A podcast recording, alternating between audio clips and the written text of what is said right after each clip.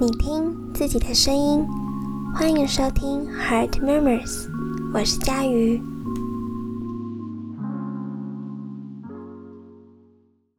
Hello，大家，上周过得还好吗？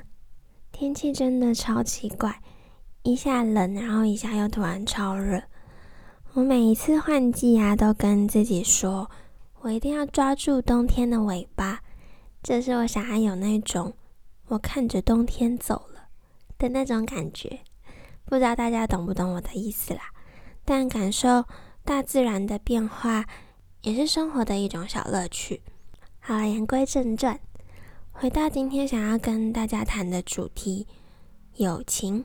不知道大家是不是朋友很多派的，还是朋友很少但品质优良派的？小时候，我好羡慕有一些人，他们好像一出场就散发一种魅力，大家都会不自觉的往他们那边靠近，身旁总是会有很多人。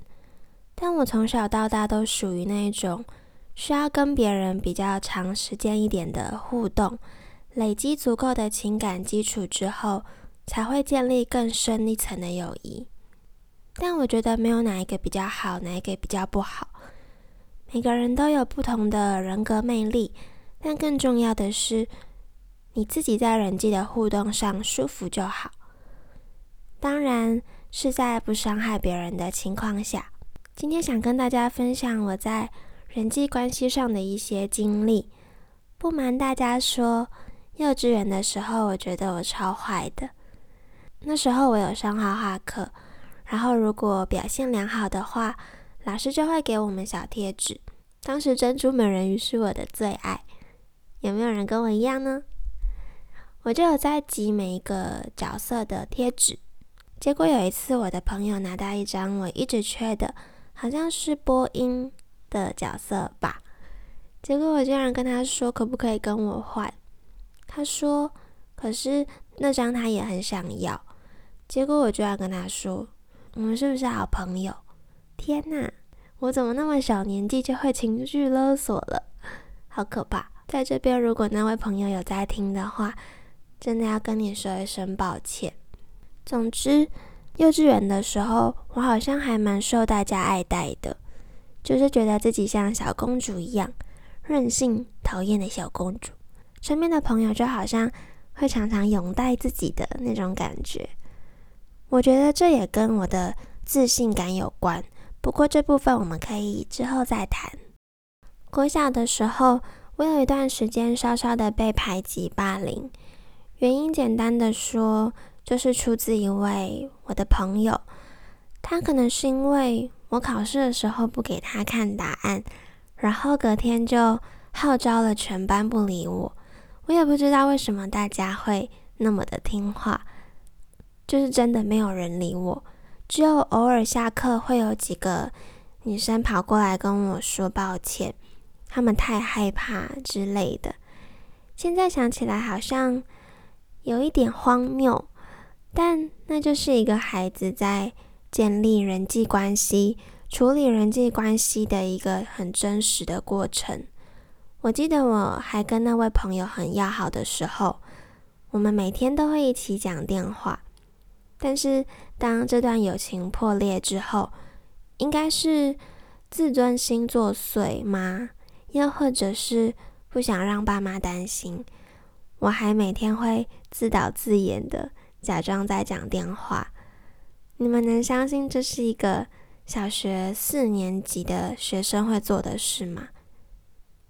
有时候，孩子的世界其实没有大人想的那样的简单。每一个年纪都有每个年纪会有的烦恼，即使现在想起来，觉得当时的自己好呆，明明有更多更好的处理方式，可是我不会去否认自己当时的心境，也不会觉得那有什么好烦恼的，因为即使即使对现在的自己感觉来说再微小，那就是我在那个年纪时的烦恼。情绪感受本身，它不是一个错误，而是我们可能有更好的处理情绪的方式。或许假装讲电话就不是一件很好的办法。想当然尔，我的人际交往的情境脉络，经历了幼稚园的时候叱咤风云，再到国小时候的一蹶不振，对于朋友，我就产生了一种很矛盾的害怕心态，心中还存留着一种对朋友的美好想象，同时又害怕不知道什么样的朋友是好的。书本里也从来没有人教过我们怎么交好的朋友，这样的话题又不晓得怎么在家人面前提起，就这样带着胆怯的心遇见了我人生的挚友。他们没有华丽的登场，也没有童话故事那种温柔大方、洒脱帅气等等的那种模样，一切都很平凡。可是却平凡的很，让人着迷，让我对朋友有了完全不同的定义。他们会在我做错事的时候，给我狠狠的一巴掌，却又给我很真切温暖的陪伴。在我因为一些事情难过的时候，他们会为我掉眼泪。失丧时，不是跟我一起坠落，而是不断的在前方告诉我，我会等你。但你要自己好起来，因为这样的真挚让人与人之间的连接更加的深刻。我是一个很幸运的人，在成长的阶段里，我都遇见很好的人，而这些人都让我累积了更多的养分，让我形塑了健康的人际交往。跟大家分享几点，我觉得朋友升华成挚友的一些小 tips。也是我收集了身边的一些朋友的看法之后，整理给大家的。第一点是一起经历或完成过很困难的事情，我自己也同意这样的看法。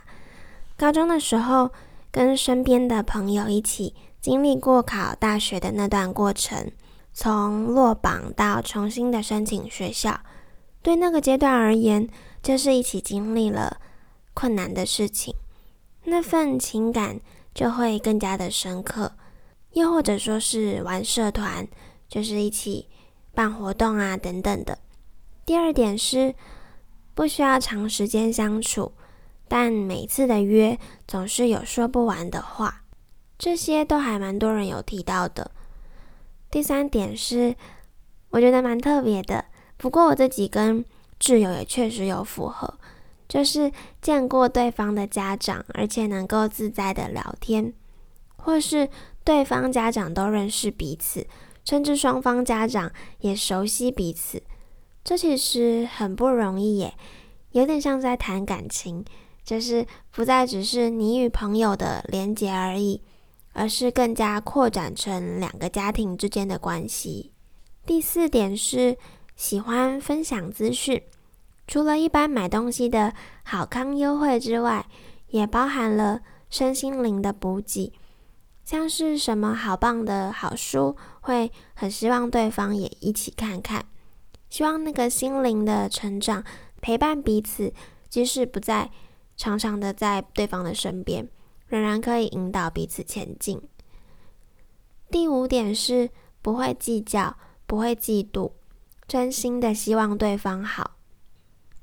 这点其实很神奇耶，即使他表现的比自己好，你也能笑着为他感到高兴，希望他好的那份祝福会一直放在心底。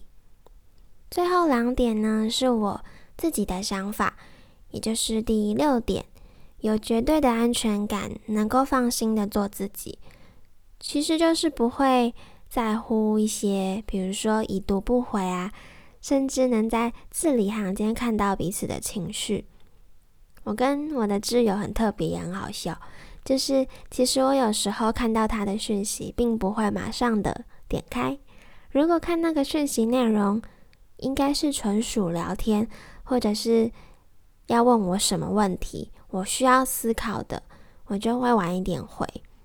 而对方也知道，所以如果真的有急事的话。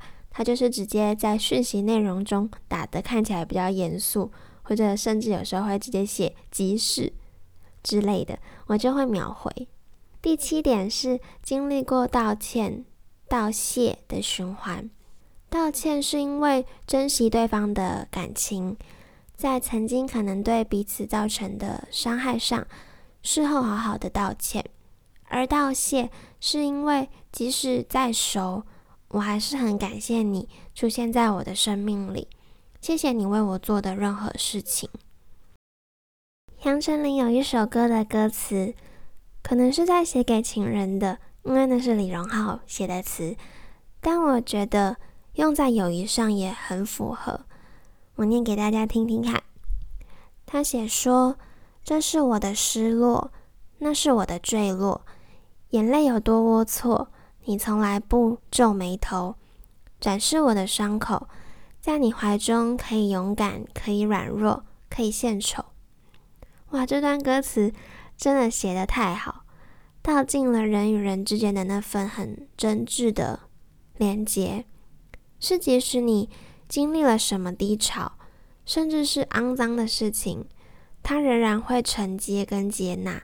或许不认同你，但他不会丢弃你，因为你知道，即使是缺憾，对方也会很欣然的接纳。